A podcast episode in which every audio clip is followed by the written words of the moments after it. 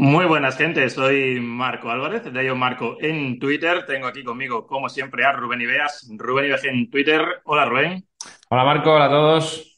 Bienvenidos al touchdown previa de la semana número 3 de la NFL. Tenemos cuatro partidos.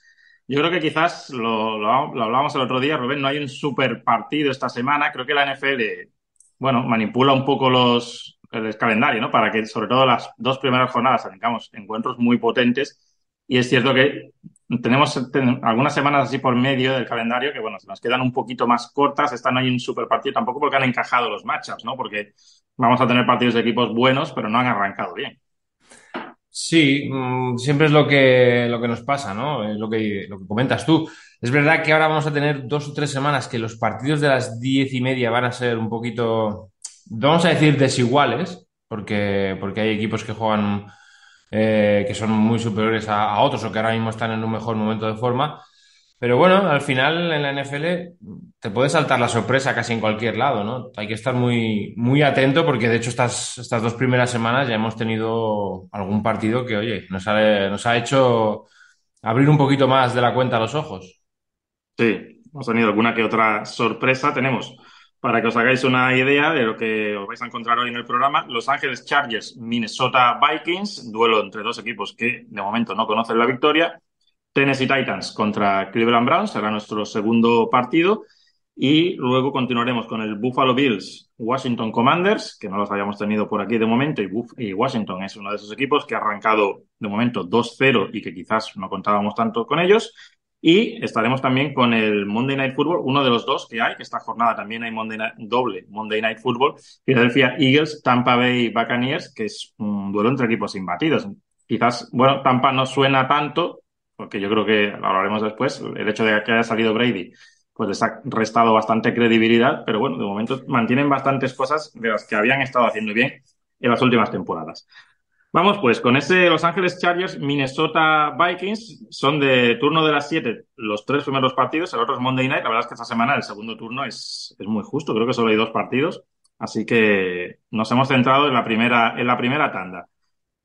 Chargers, Minnesota, Rubén, ataque de, de Chargers contra defensa de Minnesota. Los Chargers me recuerdan un poco a otro equipo que vamos a tener después, que son los Bills cuando tienen que manejar una ventaja en los últimos cuartos, sufren mucho. Y lo vimos el otro día contra Tennessee. Play call y manejo en general de la situación del partido un poco discutible. Yo no sé si están tan acostumbrados, Rubén, los Chargers, a jugar en el alambre, ¿no? Y estar remontando y tal, que cuando tienen que jugar con la ventaja no saben y se les escapan partidos que no deberían. Quien no recuerda lo que pasó en enero, ¿no? Contra Jacksonville en playoffs. Pues es lo que le molestó más a Staley, ¿no? El otro día en la, en rueda de prensa, que le, hablaran de ese partido y al final la sensación que nos deja es esa misma, ¿no? Y, es la de un equipo, como dices tú, que no sabe cerrar partidos y que es muy irregular, pero dentro del mismo partido. Y el ataque el otro día, faltándole a Austin Keller, que al final es pieza básica para ellos, fundamental, que venía a hacer un gran partido contra, contra los Dolphins, es verdad que hay por momentos, eh, hay momentos del partido en el que están moviendo cadenas, son capaces de involucrar mucho a, Mike Williams, además en situaciones que yo creo que no lo habíamos visto mucho, ¿no? En esas situaciones rápidas, en situaciones donde él, bueno, por potencia pueda ganar eh, yardas después de la recepción. Y, la sensación es esa, ¿no? Que tienen momentos buenos, que son capaces de, bueno, pues de poner en aprietos a una defensa que siempre juega de una manera sobria pero en los momentos claves eh, la línea ofensiva se cae, eh, ahora hablaremos de Tennessee, ¿no? Pero yo creo que ese front que tiene es, es poderoso, la línea de cuatro es, es, muy poderosa, hay jugadores más allá de, de, de los que todos conocemos, ¿no? De, de, se me ha ido el nombre ahora, de... En la línea de... De Tennessee. Sí, Jeffrey Simmons. Jeffrey Simmons. Jeffrey Simmons.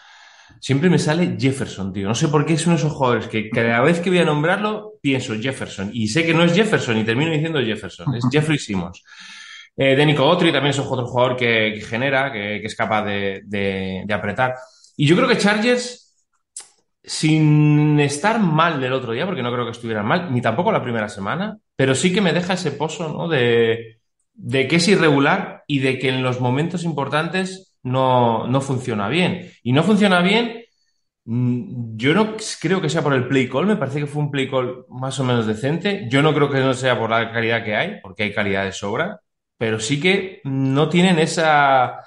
Eh, no son un equipo duro, no son un equipo que cierre partidos y o lo empiezan a, arreglar o, se van a meter en problemas muy pronto en esta temporada, en esta temporada porque no, tanto mm, para ellos como para, para Vikings es un partido que, oye, ponerse 0-3 va a ser ya un poquito costa arriba.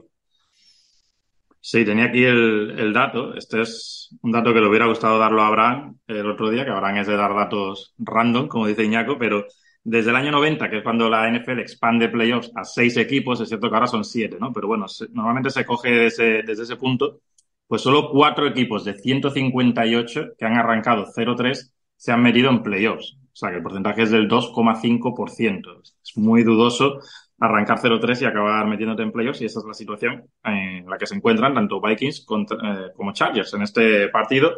La defensa de Vikings con Brian Flores, que estaba aquí mirando datos, es curioso, ¿no? Porque eh, tiene el segundo porcentaje más bajo de cobertura al hombre de toda la NFL, Rubén, y eh, obviamente el segundo porcentaje más alto de cobertura en zona, que es quizás algo que no te esperaras con, con Brian Flores, pero bueno, todavía es muy pronto la temporada y puede que algún que otro game plan haya sido influenciado por, por el rival ¿no? que has tenido, que por ejemplo en el caso de Minnesota fue Filadelfia la semana 2 y yo creo que ahí claramente apostaron por zona. Chargers, tú lo has dicho, ¿no? Es, echan de menos a Eckler 107 recepciones el año pasado. Es que no estamos hablando de, un jugador que solamente mueva la pelota por tierra, es que también le daba mucho oxígeno a Justin Herbert en el juego aéreo. La verdad es que ves los números del ataque de Chargers y aunque no lo han hecho mal en ninguna de las dos jornadas, pero ciertamente por, estadística no destacan en, en, nada en particular. Están más, más o menos en, en, mitad de tabla y la defensa de Minnesota está en la parte baja. O sea que imagino este partido, Rubén, como un encuentro que se va a mover en bastantes puntos. Yo creo que para ganarlo va a haber que moverse en 24, 27, 30 puntos, porque bueno, Minnesota Vikings tiene un jugador como Justin Jefferson, que bueno, no es que hiciera falta ver las dos primeras jornadas de liga para saberlo, pero es el mejor receptor, yo creo, hoy día en la NFL.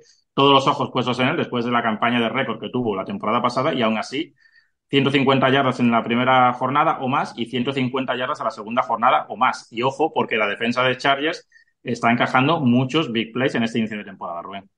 Ahí voy, ahí voy. Para mí es la clave de este partido. Si, si Chargers va a seguir al nivel de recibir big plays como está recibiendo, mm, con lo que tiene delante, con Justin Jefferson, pero cuidado con Jordan Addison, que está siendo también un jugador a tener muy en cuenta en las situaciones en vertical, va a tener problemas. Eh, va a tener problemas porque es lo que tú dices, ¿no? Al final, cuando te vas a un tanteo tan alto, mm, cualquier error o cualquier problema te, te, puede, te puede echar abajo todo el partido. Y JC Jackson es un gran jugador, pero no está funcionando bien. A Santos Samuel también el otro día le quema una barbaridad a Traylon Burks en una, en una situación muy vertical. Y los safeties no están tampoco ayudando, ¿no? En ese tipo de. No están siendo capaces de cerrar la zona profunda. Y, es que esto es mortal contra Minnesota, porque Minnesota es un, juego, es un equipo que, tras play action y esas rutas cruzadas que hay, eh, esas deep over, ¿no? Por detrás de la, de la espalda de los linebackers, que te generan estrés en, el safety si estás jugando con un safety solo profundo, que muchas veces Derwin James se va a la caja y, y, Charles juega con solo un safety profundo. Todo este, eh, este tipo de situaciones eh, son consideradas de alto riesgo ahora mismo para la defensa de Chargers, porque se está recibiendo, porque estamos viendo, bueno, es verdad que la primera semana era Tyree Hill, ¿no? Y bueno, Tyree Hill, lo normal es que haga esto con casi cualquier equipo, pero ya la semana pasada también lo vimos, y eso ya sí que es para para preocuparse. Así que para mí la clave fundamental en, eh, en este lado del campo es que los Chargers no reciban o, o, consigan frenar algo el número de big plays que les está cayendo. Sí, no sé si volverá Eric Kendricks, que en el partido de la semana 2 no estuvo, que sería además interesante porque, bueno, es el equipo de toda la vida el que está enfrente, Minnesota Vikings. Es curioso, ¿no? Porque Chargers tiene la quinta mayor marca de blitz 36,7% de los snaps, pero solamente llegan al quarterback rival en el 32%, que es la vigésima marca. O sea, están en el puesto 5 para hacer blitz, pero solo el 20 a la hora de meter presión. No se corresponde eso. Y teniendo a Bosa, a Khalil Mack y al novato Tuipulotu, que oye, está, no está dejando malas sensaciones en el inicio, quizás esperarías más de una defensa de Chargers. Estaba leyendo antes la columna, ¿no? De nuestro amigo Sebastián Christensen, que no terminan de, de encajar, ¿no? Brandon Staley y todas esas piezas y todo su sistema que traía de, de Chargers de Rams, perdón, de la mano de Big Fan yo anteriormente en Chicago, en estos Chargers. Así que, bueno, la verdad es que vamos con el pick. Este partido es ciertamente difícil, Rubén. Eh, de momento, tras dos semanas, eh, servidor va 5-3, tú vas 4-4. La gente es 6-2, aunque la gente tampoco, no sé si, la, poner a la gente a competir a nosotros, contra nosotros, porque la gente va muy segurola entonces, como no haya sorpresas, nos van a destrozar, Rubén, porque nosotros tendemos a cubrir resultados. Hay que vivir, hay que, hay que convivir con el fracaso, Marco.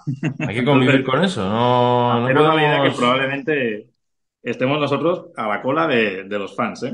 Pues no pasa nada. Así que no pasa nada. No pasa nada. Yo creo que este es claramente el partido que hay que cubrir, porque yo lo veo en el último cuarto igualado y seguramente por algún que otro detalle. No me imagino este partido siendo dominado por uno de los dos equipos el, otro día, le diste muchísima cera a Chargers en el touchdown, así que no sé si. Voy con Minnesota. Vas con Minnesota, ¿no? Me imaginaba. Yo voy a ir con Chargers, lógicamente. De todas formas, creo, Rubén, que aquí la gente va a posar por Chargers. Ya lo veremos. Pero creo que, aunque el favorito es por jugar en casa Minnesota en las apuestas, pero creo que la gente va a ir por Chargers porque es en principio es el equipo que más se espera de, ellos, ¿no? Pero bueno, de momento no están cumpliendo con las expectativas y ponerse 0-3, ya os he dado antes el dato, que sería tremendo. Chargers, que viene de perder en Tennessee, es precisamente uno de los protagonistas de nuestro segundo encuentro. Tennessee Titans contra Cleveland Browns. Los Titans vienen de esa victoria contra Chargers y Cleveland de un partido muy decepcionante de Monday Night Football contra Pittsburgh Steelers. Cuando atacan los Titans, la verdad es que mm, han elegido un quarterback este año, si no recuerdo mal, en segunda ronda, como Will Levis, que creo que no se está ni siquiera vistiendo, ahora mismo está ahí como quarterback de emergencia. Un quarterback hace dos años en tercera ronda, como era mm, Malik Willis. Y de momento siguen jugando lo de siempre, Rubén, porque además eran dos quarterbacks en principio para abrir un poco la ofensiva, ¿no? Para cambiarla. Y de momento es lo que hemos visto de Titans estos últimos años. Es decir, el otro día sí les funciona el play action, sí consiguen no correr con la efectividad de antaño, pero bueno, manejan un poco el partido como ellos quieren. Eh, su nuevo AJ Brown quieren que sea de Andre Hawkins, pero claro, de Andre Hawkins no está ya para esas labores, no lo está haciendo mal, pero creo que le falta un puntito y quizás donde están encontrando algo más de explosividad, aparte de Traylon Barks, que el otro día consigue un big play, es en, el novato Ty Spears, el running back de tercera ronda, rookie este año, que el otro día la verdad es que dejó buenas sensaciones. Sí, y me parece muy interesante, ¿no? Porque por un lado, liberas de carga a, a Derrick Henry, aunque evidentemente va a estar mucho tiempo en el campo Derrick Henry, pero por otro lado, también sumas un jugador que te puede ayudar en situaciones rápidas, en... creo que hasta puede incluso jugar abierto. Habría que, habría que ver si contemplan esa opción, pero, pero puede ser más que interesante, ¿no? El otro día hizo un, un muy buen partido, como dices tú, frente a los Chargers, dentro de, de, lo que, de lo que ellos quieren, ¿no? Y de lo que se pretende ahora mismo para Spurs en este equipo.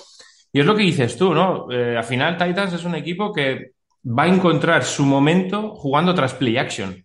Ahí es donde, donde tiene la clave, ¿no? Donde tiene la llave siempre el equipo de Mike Brable para, pues para poder sumar esos 25, 26, 27 puntos que le den opciones en, en, muchas ocasiones para, para, ganar partidos. Porque ya te digo, como he dicho antes, ¿no? Cuando hablaba de Chargers, que a mí su defensa, al final siempre me queda la sensación de que es una defensa que no te va a perder el partido, eh, que te lo va a aguantar, que quizás tampoco te lo vaya a ganar, pero no va a haber una serie de catástrofes eh, sucesivas para, para, hacerte perder ese partido, ¿no? Y si el ataque consigue correr con Derry Henry, aprovechar las ocasiones en que llega a la red y luego de vez en cuando romper un poco la, el, timing del juego con, esos, con esas situaciones medias largas eh, tras play action, es un equipo que te, que te puede meter en un lío y te puede, y se hace duro. Un partido contra ellos en el último cuarto igualado se hace muy duro y te, te puede hacer que, que, pierdas, ¿no? Siendo favorito.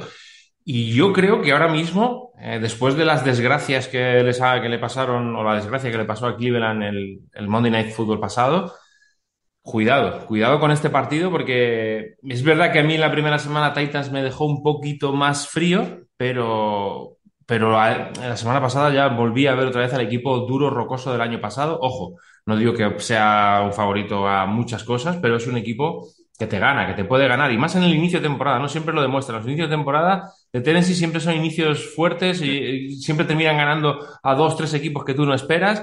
por eso, porque, porque es un equipo que está bien entrenado y, que tiene ese talento suficiente como para ganar. Hay que ver cómo responde Tannehill, porque, hombre, la, línea defensiva, eh, cómo trabaja James Schwartz con, con ese front de, de Cleveland es, es importante. Hay que ver también Darius Smith si va a llegar al partido, cómo llega y demás. Creo que es importante para ellos. Sí, porque Titans, además del movimiento aquel de AJ Brown, que yo creo que eso les está lastrando mucho, porque ese es un movimiento que no han terminado de, recuperarse. Traylon Barks está poco a poco entrando en juego, pero no es ni de lejos lo mismo.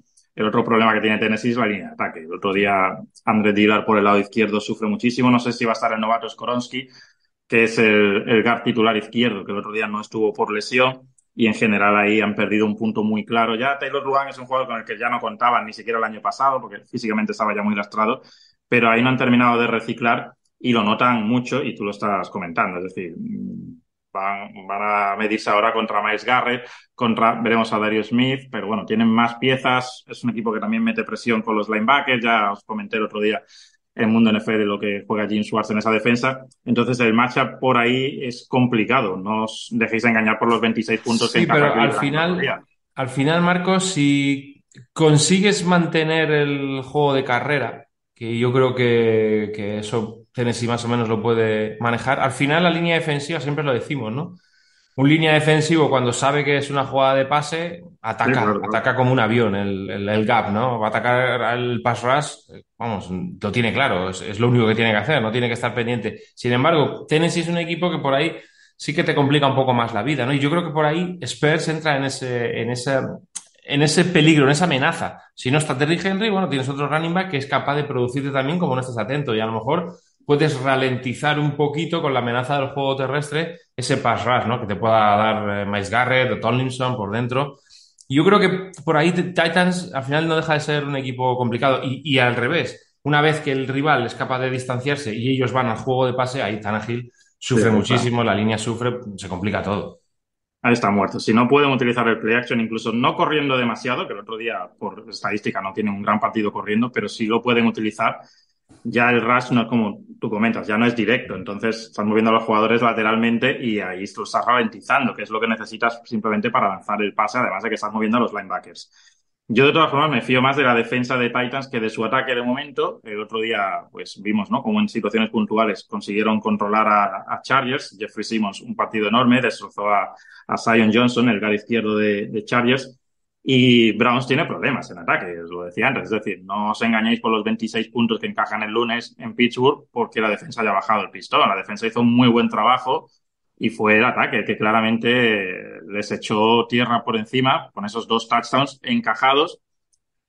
Y aquí hay que, por supuesto, hacer mención a Nick Chubb. Yo creo que llevamos dos lunes consecutivos con dos lesiones muy desgraciadas, la de Aaron Rodgers en la jornada inaugural y la de Nick Chubb que es un jugador, a mí me recuerda un poco a lo que era Frank Gore hace unos años, es decir, no es un jugador así súper espectacular, pero hace el trabajo fenomenal, ¿no? De lo que esperas que haga un running back, que es moverte las cadenas, de ser regular, de no tener jugadas para pérdida, es muy consistente, era un chico que ni siquiera en college era la superestrella, compartía backfield en Georgia, si no recuerdo mal, era con DeAndre Swift en aquel momento y Swift era el jugador un poco del de que se esperaba más, creo, ¿eh? A lo mejor me falla la memoria, pero él seguro no era el número uno de ese backfield y en la NFL ha demostrado que era jugador clarísimo para llevar el peso de una ofensiva y además la lesión fue feísima. Eso deja mucho peso en Deshaun Watson, que estamos viendo claramente, Rubén, que no hay sincronía. La intercepción del otro día, la primera, no se entiende bien con, el, con su compañero, con el Tyren, y no parece que termine de encajar todavía en, en el sistema de Stefanski.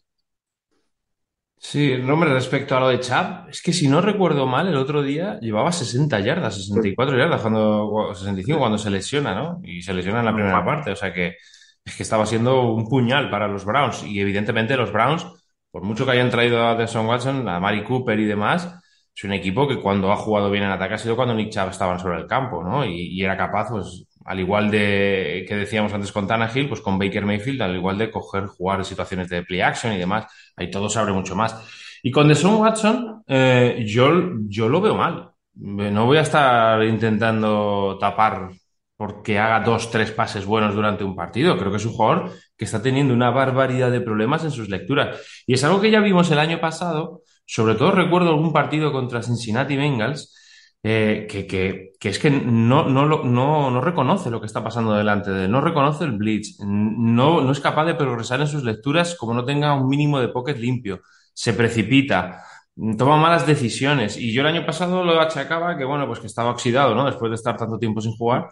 Pero es que estoy viendo que tienen muchos problemas y creo que los equipos em empiezan a, a, entenderlo. Y el otro día lo vimos con Steelers, más allá de que Steelers, evidentemente, con TJ Watt tiene, tiene otro punto más, ¿no? Que quizás los Titans hemos dicho que tenía una buena línea defensiva con, con Jefferson, con Jeffrey Simmons, pero, pero es verdad que, que TJ te, marca mucho más, ¿no? Y, veo que hay muchos problemas y creo que, que, que debe de mejorar eh, sobre todo ese tipo de lecturas y sobre todo reconocer lo que está pasando, ¿no? Delante de él. Sin eso y sin Nick Chubb, Uf, cuidado, eh. Cuidado, porque a mí Cleveland era un equipo que me gustaba mucho, pero, pero es que no veo, no veo una solución a corto plazo. Dicen que están en conversaciones, cuando estamos grabando esto, dice que están en conversaciones con Karim Hunt, que, puede volver, ¿no? A la disciplina. El otro día Ford, la verdad es que juega bien también cuando, cuando le toca el turno, ¿no? De salir al, campo.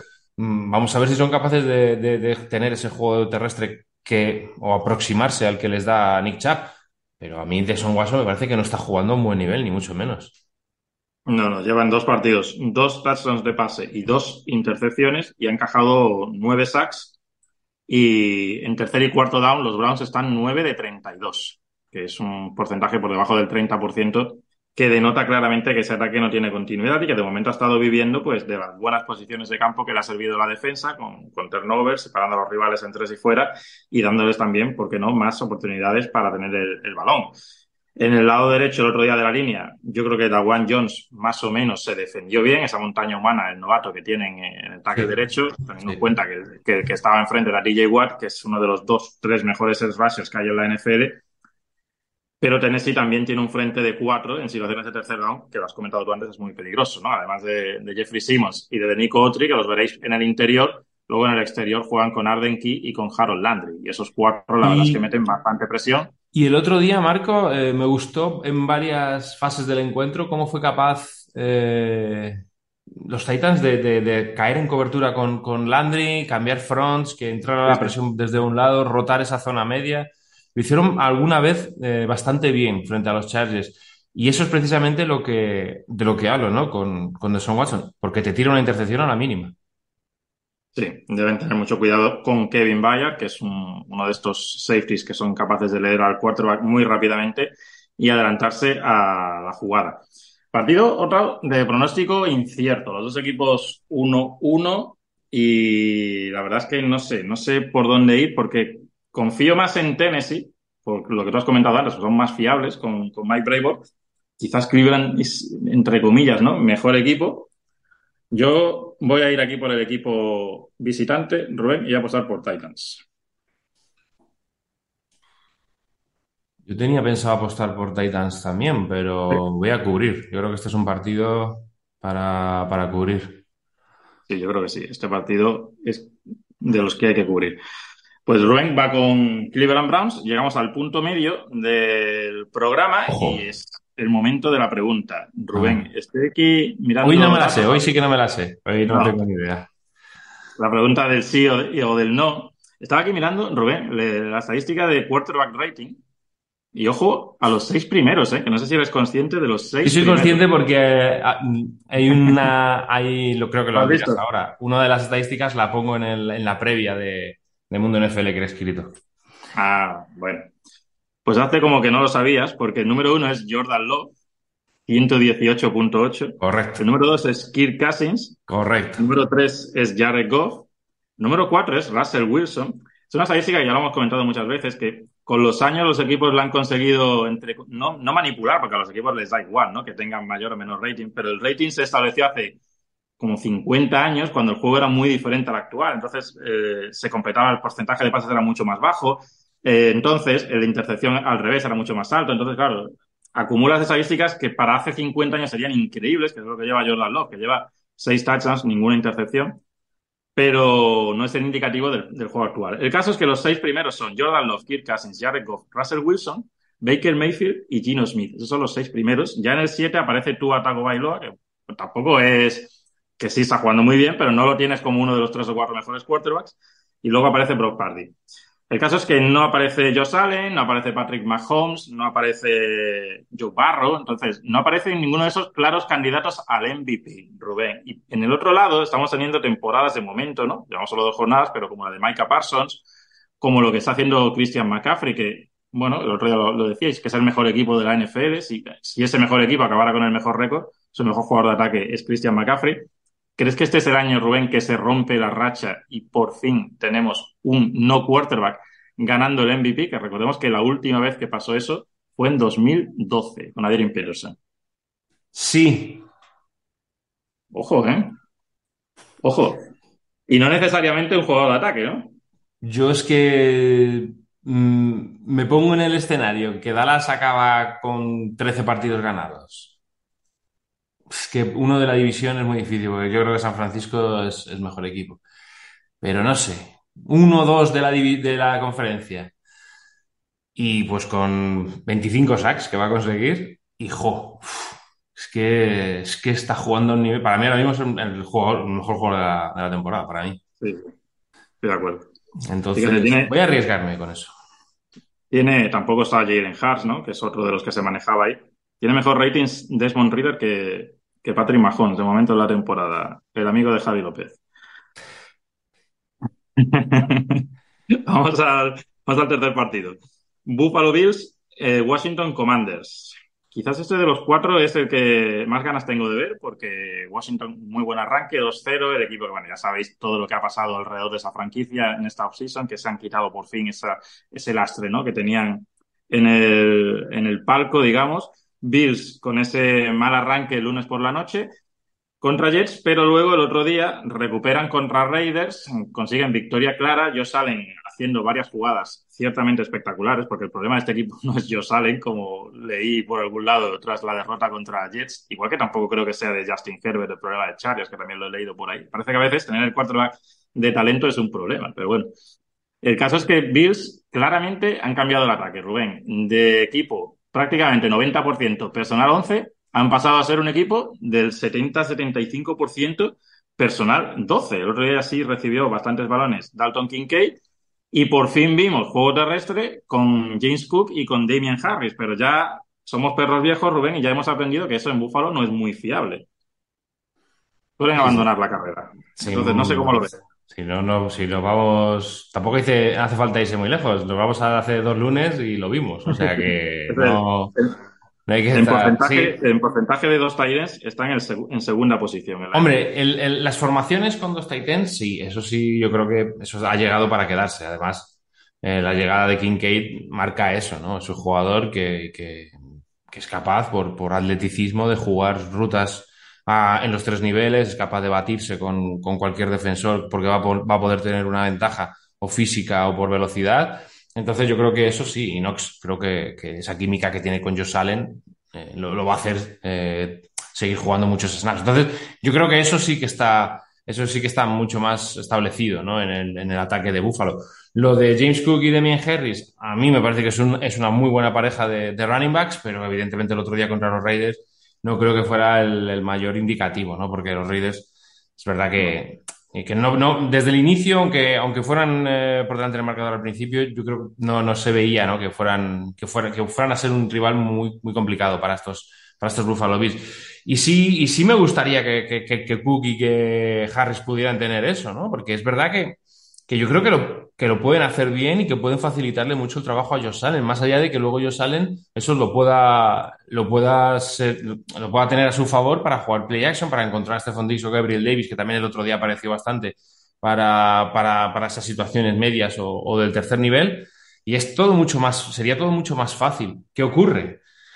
Ojo con Washington. A mí este partido me parece muy duro, ¿eh? O sea, me parece, a mí me ha gustado mucho lo que he visto de Washington en estas dos primeras semanas. El otro día, esta semana pasada frente a Denver, no nos, nos pilla sorpresa, pero es que la línea defensiva es tremenda y Chase Young poquito a poco va, va, va, va, alcanzando un nivel más acorde a lo que, a lo que esperábamos de él, pero es que por dentro Jonathan Allen y, y es que la rompen el otro día hace dos jugadas consecutivas que le hacen perder como, como 10 o 12 yardas al ataque de Denver Broncos. Una es un sack y otra es una, un tackle para pérdida de yardas del running back.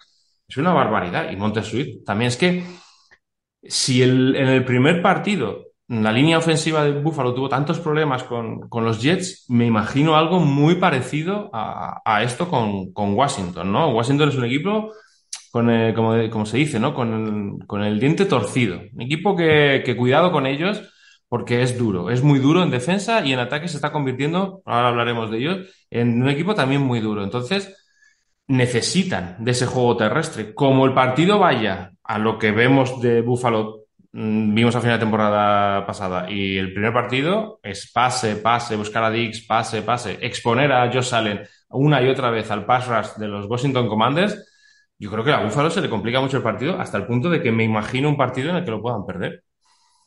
Sí, Commanders cuartos en meter presión al quarterback rival, casi en el 38% de los snaps. Y lo que hablábamos antes, mm, ellos no hacen tanto blitz, es decir, hacen menos blitz en porcentaje que de presión, no lo necesitan. Con ese frente de cuatro, ya lo has comentado, Montez Sweat y Chase Young por el exterior y Darron Payne y Jonathan Allen por dentro. Habrá que vigilar aquí en este partido también el juego de los safeties y de los linebackers, por lo que comentas, ¿no? Por ese personal 12, con Dalton Kincaid y con Dawson Knox, y por qué no, vigilar también en, la secundaria de Commanders al número 13, a Emmanuel Forbes Jr., que es el cornerback que es, es muy ligerito, es un jugador que, bueno, para los estándares NFL es, entre comillas, canijo, pero se alinea en el lado derecho y eso quiere decir que más de una vez va a tener a Stephon Dix delante. Y Forbes de momento ha jugado bien. Lo eligen en, la mitad de primera ronda de manera un poco sorprendente, pero consiguió muchas intercepciones en college y ya creo que lleva una en la NFL. Ayer, y, ayer no, el otro día. Contra Denver, ¿no? Contra, Wilson.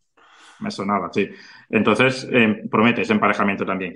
Y luego, en el otro lado, los Commanders con su nuevo ataque, con Eric Bienemy en la banda, que se trae ese sistema, ¿no? Un poco de Andy Reid, pero él le va poniendo su sello, con un Sam Howell en su segunda temporada, que bueno, de momento creo que no ha concedido ningún, eh, ninguna intercepción en esos dos primeros partidos, que tiene un tándem en el backfield como Brian Robinson y Antonio Gibson, pues que ellos se apoyan bastante y piezas en el exterior, o sea que tiene un poco de todo. El otro día quizás vi algún que otro fallo en, protección por el lado ciego de Howard, pero bueno, ¿qué estás viendo del joven quarterback, Rubén? A ver, vamos a frenar un poco la euforia con, con, con Howell, ¿no? Eh, el otro día hace un buen partido, cuidado, ¿eh? El otro día eh, creo que Pone dos pases muy buenos, sobre todo hay uno, uno de ellos es al final del segundo cuarto para, para acercar el, el, field goal, que termina chutando, y luego se el touchdown a McLaren, que ahí se mueve muy bien en el pocket eh, y lanza un, pase fantástico, pero, pero de, muchos, de muchos quilates. Creo que es un quarterback interesante, cuidado. Eh, y, y has dicho tu último lo de que recibieron alguna presión para mí, el otro día el partido de la línea ofensiva es bueno. ¿eh? Eh, hay muchas situaciones en las que él tiene tiempo en el pocket, que, puede leer lo que va pasando, y eso es lo que me gusta de Howell, ¿no? Que pudiendo correr, porque hay dos o tres salidas en Scramble que también las hace, pues tiene esa potencia, ¿no? Para salir del, del pocket. El tipo se queda allí y, y, está leyendo el juego. O sea, no, no, no va a salir a la primera, sino que va a leer el juego, va a ver si puede lanzar el balón, y luego el balón sale, sale más o menos rápido de sus manos. Me parece interesante.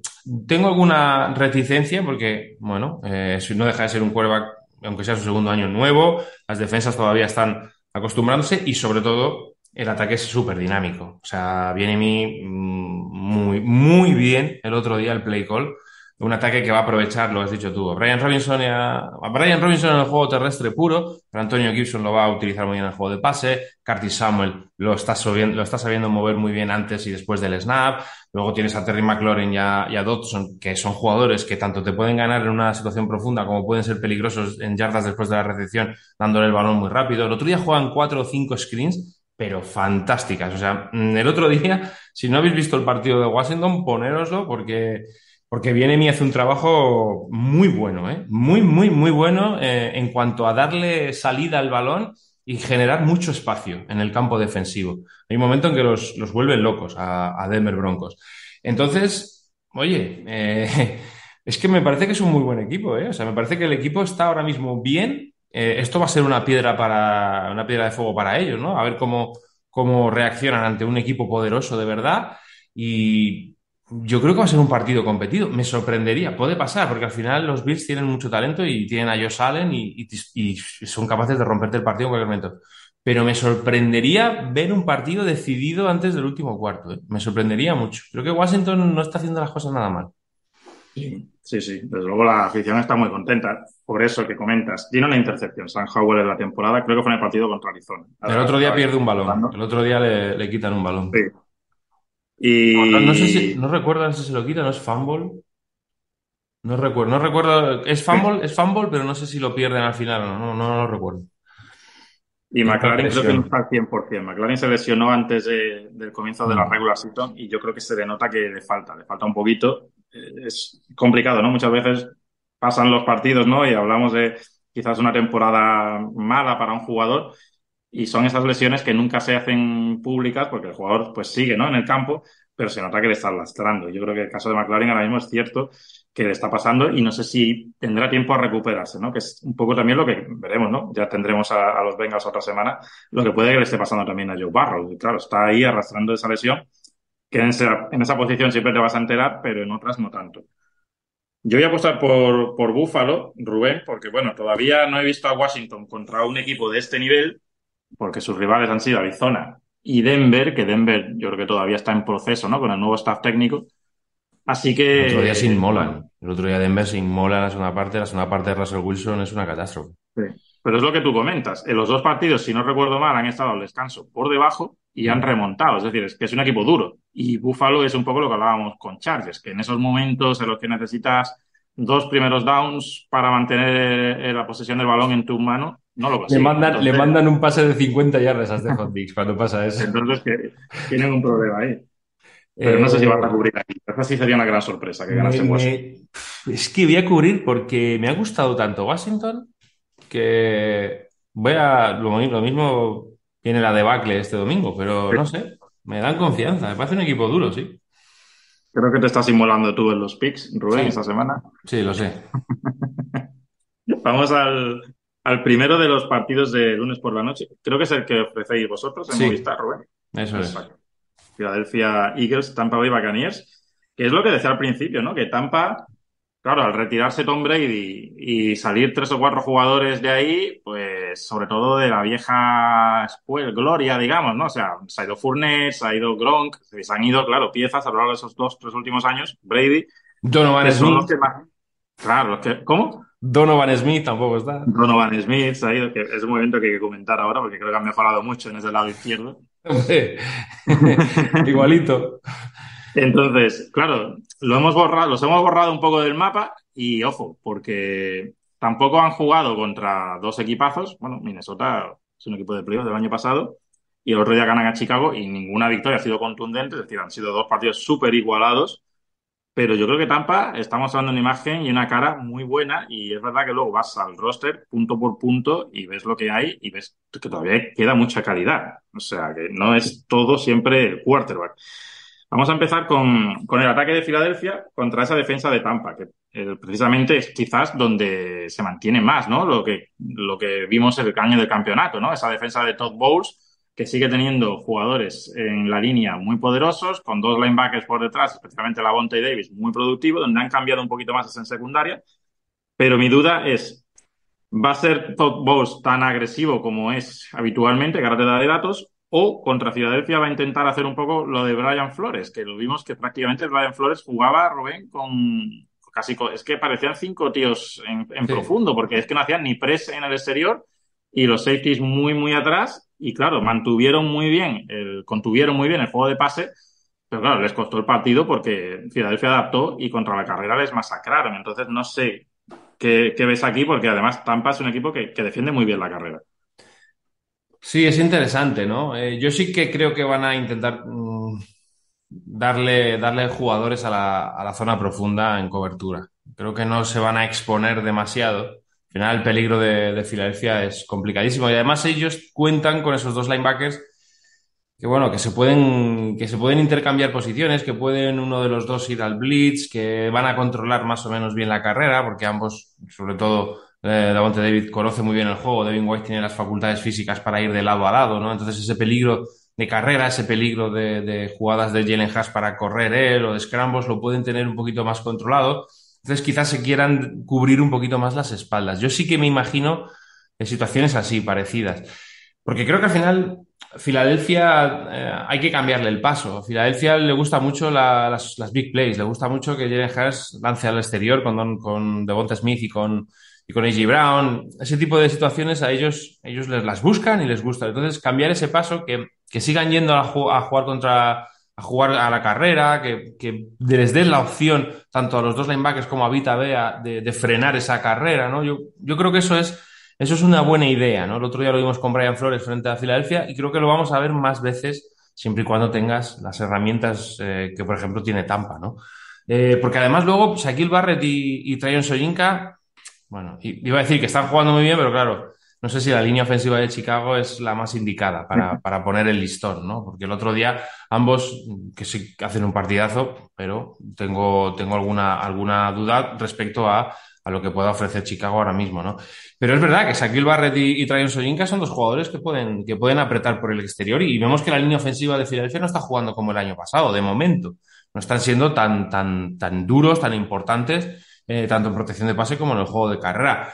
Entonces creo que tiene las, herramientas, eh, Todd Bowles, para eso, para intentar poner hombres en la, en la zona profunda para que no haya big plays y luego con su front seven o su front six ser capaces de más o menos controlar la carrera. Al final es muy difícil eh, hacer lo que, lo que hizo, por ejemplo, los Patriots, ¿no? Dejarle en menos de 100 yardas de carrera a los Philadelphia Eagles es, vamos, es clave porque te da la opción de poder estar en el partido, ¿no? Como hicieron los Patriots. Y creo que hombre, y la línea, la línea defensiva por el interior, yo creo que Tampa puede, puede buscar por ahí las cosquillas. Claro, quizás la ventaja que tiene Tampa es eso, ¿no? Que con Vita Bea, con Logan Hall, tienen jugadores ahí de mucho peso y quizás no tengan que renunciar tanto, ¿no? A, a meter hombres contra la carrera para, para frenarla y, y, quizás puedan tener un game plan más equilibrados. Ellos están en el top 10, como te decía al principio, ya tengo aquí los datos, tanto en, en la hora de hacer blitz como a la hora de meter presión. Están sí, ahí en el top, top 10. Goals. Eso es así. Sí. sí.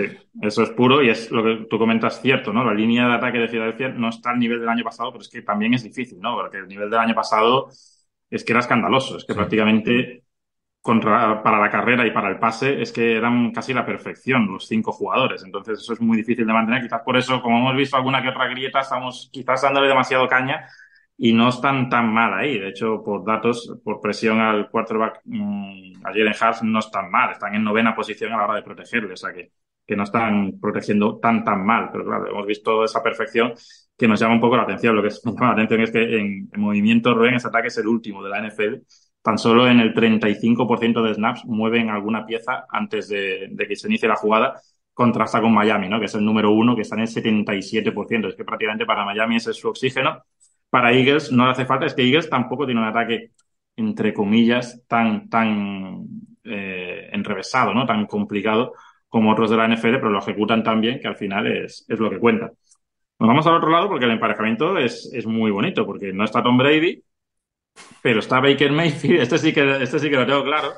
No, no ha cometido ningún turnover en esos dos primeros partidos, está completando casi el 70% de pases, le está dando el balón a un Mike Evans que yo creo que no es que esté rejuvenecido, creo que está jugando por primera vez en años el sano y se está viendo que quizás es uno de esos jugadores que está un poquito infravalorados para mí, ¿eh? porque creo que es súper élite. No. Está muy infravalorado. ¿verdad? Es que es, siempre que se piensa en los grandes receptores, nunca se menciona a Mike Evans. Por ejemplo, con Ángel, siempre con Ángel García, que es eh, nuestro experto de, de, fantasy, que luego no gana ninguna liga, pero bueno, él dice que es experto.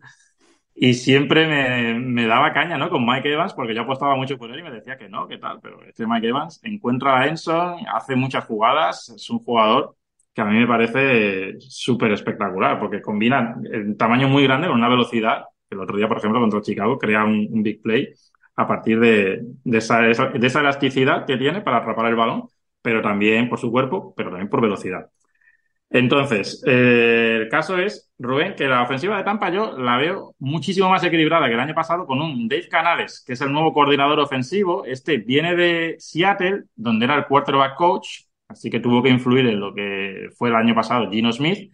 Aprendió de Shane Waldron, que era el coordinador ofensivo, y es el coordinador ofensivo allí, que a su vez es discípulo de Sean McVay, y ya sabemos que Baker Mayfield el año pasado, pues el último mes y medio más o menos lo pasó en Los Ángeles. Y yo creo, enlazando un poco todo, Rubén, que yo creo que a eso le vino bien a Baker Mayfield y le estoy viendo un jugador mucho más controlado. Recuerdo hace tres o cuatro años, no sé qué temporada fue, que lideró la liga en intercepciones sigue jugando así, pues bueno, un poco con valentía mezclada con, con locura, pero mucho más en control y un ataque mucho más en control y creo que les, creo que les hace falta sobre todo contra esa defensa de Filadelfia. A ver. Han jugado contra Arizona y contra... Me he venido muy arriba. Han jugado contra Arizona y contra Chicago.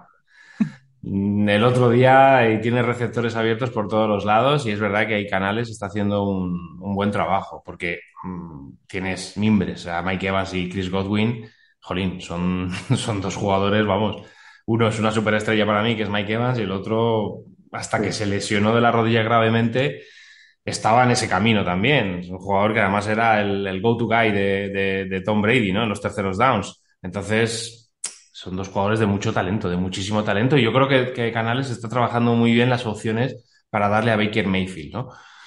Pero claro, vas a enfrentarte a una defensa tremenda, una defensa que mm, eh, su línea defensiva por el interior es muy poderosa. ¿eh? Está jugando muy bien, Jalen Carter está dando eh, síntomas de ser lo que parecía que podía ser eh, cuando, cuando se hicieron los, los análisis pre-draft. Yo creo que es, un, que es una defensa que puede provocar algún error en Baker Mayfield esta, esta semana. Es verdad que el cambio de Tristan Wirfs, evidentemente, lo decíamos antes, es, es un demoledor. O sea, tener a Tristan Wirfs en el lado ciego no tiene nada que ver. Hay por ahí la línea, aunque el otro día sufrió alguna vez, eh, tiene, tiene bastante más pozo. Es verdad que la línea no está jugando nada mal. Y que Rashad White tiene sus momentos también, ¿no? En el, en el running back. Pero aquí es donde veo yo el gran eh, desnivel. Es verdad que me puedo imaginar un partido en el que la defensa de Tampa vaya, no frenar, pero sí que, bueno, vaya a darle oportunidades al ataque para ir sumando y demás y no recibir muchos puntos. Pero creo que el ataque aquí tiene un, un hueso muy duro. Porque mm, Baker Mayfield mm, no está mal, no está jugando mal, no. Pero, pero es la tendencia esa que tiene a, al turnover. Creo que en este partido sí que la puede mostrar. Si lo consigue, si, si, si consigue otro partido sin turnovers, oye, lo mismo hay, hay alguna, hay algunas eh, posibilidades, ¿no? De que Tampa pueda sorprender a Filadelfia. Sí. Creo que has dicho antes Arizona y Chicago. Fue Minnesota y Minnesota, Chicago. eso, Minnesota, Minnesota. Es verdad, sí, es cierto. Ah, hombre, no es la mejor defensa de la liga, pero bueno. Sí, sí, sí, cierto, cierto. Pero sí, aquí tengo el dato. En, en, en ratio de presión están en número uno los Buccaneers. ¿eh? O sea, solamente en el 23,8% le ha llegado presión a Baker Mayfield, que es la mejor marca de la Sí, sí, te digo que el otro día hay sensación de, de, oye, la línea no está mal, ¿eh? Está el novato Cody Mauk, eh, que es el chico que escoge en este año segunda ronda, que es, bueno, ya sabéis que su look es bastante peculiar, con que os fijéis un poco vais a, vais a encontrarlo en esa línea de ataque, juega en el guard derecho. Y yo creo que, aunque es cierto, ¿no? Lo que comentas, los rivales no son los mejores, pero aún así hay que ejecutar. Y lo digo por lo bueno como por lo malo. Hay veces que cuando un quarterback no hace grandes números o grandes partidos y no tiene élite alrededor, pues lo que está pasando ahora con Mac Jones también, ¿no? Que es que no, tampoco tiene a, a, a ningún jugador élite. Pero tú tienes que ejecutar también lo que te mandan desde la banda. Y cuando hay una jugada o un drive en el que no puedes encajar un sack, pues no lo puedes encajar. Estés lanzando a Randy Moss o estés lanzando a, a Kendrick Bourne. Entonces, bueno, creo que Tampa por ahí lo está haciendo bien y ojo porque Filadelfia tiene bajas. Rubén, es cierto que el frente es muy bueno, pero en la secundaria creo que Bradbury va a estar de vuelta, pero no está Bonte Maddox, ese sí. seguro, porque además se ha roto aquí en el, en el, pectoral, o sea que se está fuera todo el año. Tampoco en principio va a estar Reed Blankenship, que ya de por sí sustituía a CJ Gardner Johnson, que se fue en la offseason. Entonces, hay bajas y Tampa, pues ya lo hemos comentado, ¿no? Que Mike Evans y Chris Godwin son dos jugadores muy peligrosos, o sea que por ahí habrá que vigilar. No sé si Bradbury puede que lo muevan al interior, porque Josh Joe, eh, que fue el que entró el otro día a sustituirle, pues no hizo un mal papel en el exterior. Entonces, puede que mantengan a Slay y a Joe y muevan a Bradbury eh, por dentro. Que, bueno, Bradbury yo creo que en ese partido encajaría muy bien contra Mike Evans porque, bueno, es el corner más grande que tienen. Y Mike Evans es un jugador muy físico. Lo vimos el otro día como prácticamente se quita el corner, entre comillas, ¿no? Forzando casi el límite de la penalización, pero se genera su espacio, ¿no? Para, para atrapar el balón y conseguir llevarlo a, hasta donde quería Tampa. Yo creo que es un partido muy bonito porque además la afición de Tampa, yo el otro día la vi muy, muy metida. Yo creo que pese a que quizás piensen que sus años de gloria han pasado, yo no es el caso, por ejemplo, del partido que tú lo has visto, ¿no? De Atlanta contra Green Bay, que Atlanta va 2-0, pero el campo de Rubén estaba a medio cocer y hemos visto esa afición muy encima de, en Falcons haciendo mucho ruido los años buenos. ¿Recuerdas con Matt Ryan, Julio Jones y compañía? Era un estadio muy difícil, pero digamos que ahora la afición, por lo que sea, ha bajado ahí. Pero en Tampa no, en Tampa el partido, siendo lunes por la noche, va a estar muy encima y yo lo he puesto por, por los Buccaneers, Rubén. Para dar con los Eagles. Y así Siguen, compenso un poco. siguen pareciendo mucho equipo para ahora mismo estos, estos Buccaneers. Ven, pues te apunto. Philadelphia Eagles y resumimos pues los picks de la semana número 3 de la NFL aquí en el Touchdown, programa de Radio Marca, Minnesota Vikings, Cleveland Browns, Washington Commanders y Philadelphia Eagles. Son los picks de Rubén Ibeas, Rubén IBG en Twitter, servidor Marco Álvarez, de John Marco en Twitter, tiene a Los Ángeles Chargers, a Tennessee Titans, a Buffalo Bills y a Tampa Bay Buccaneers. Recordad, seguirnos en la cuenta El Touchdown NFL, tanto en Twitter, en Instagram, en TikTok, etcétera, y por supuesto en Spotify, Apple Podcasts, eh, Google Podcasts, en fin, todo lo que sea imaginable nos vais a encontrar y por supuesto tendréis el touchdown de nuevo. Bueno, voy a decir que el lunes, Rubén, pero La madrugada del lunes al martes. madrugada de lunes al martes. Hasta entonces, hasta entonces no nos vais a ver más. Eh, creo que no. Creo que no, ¿no?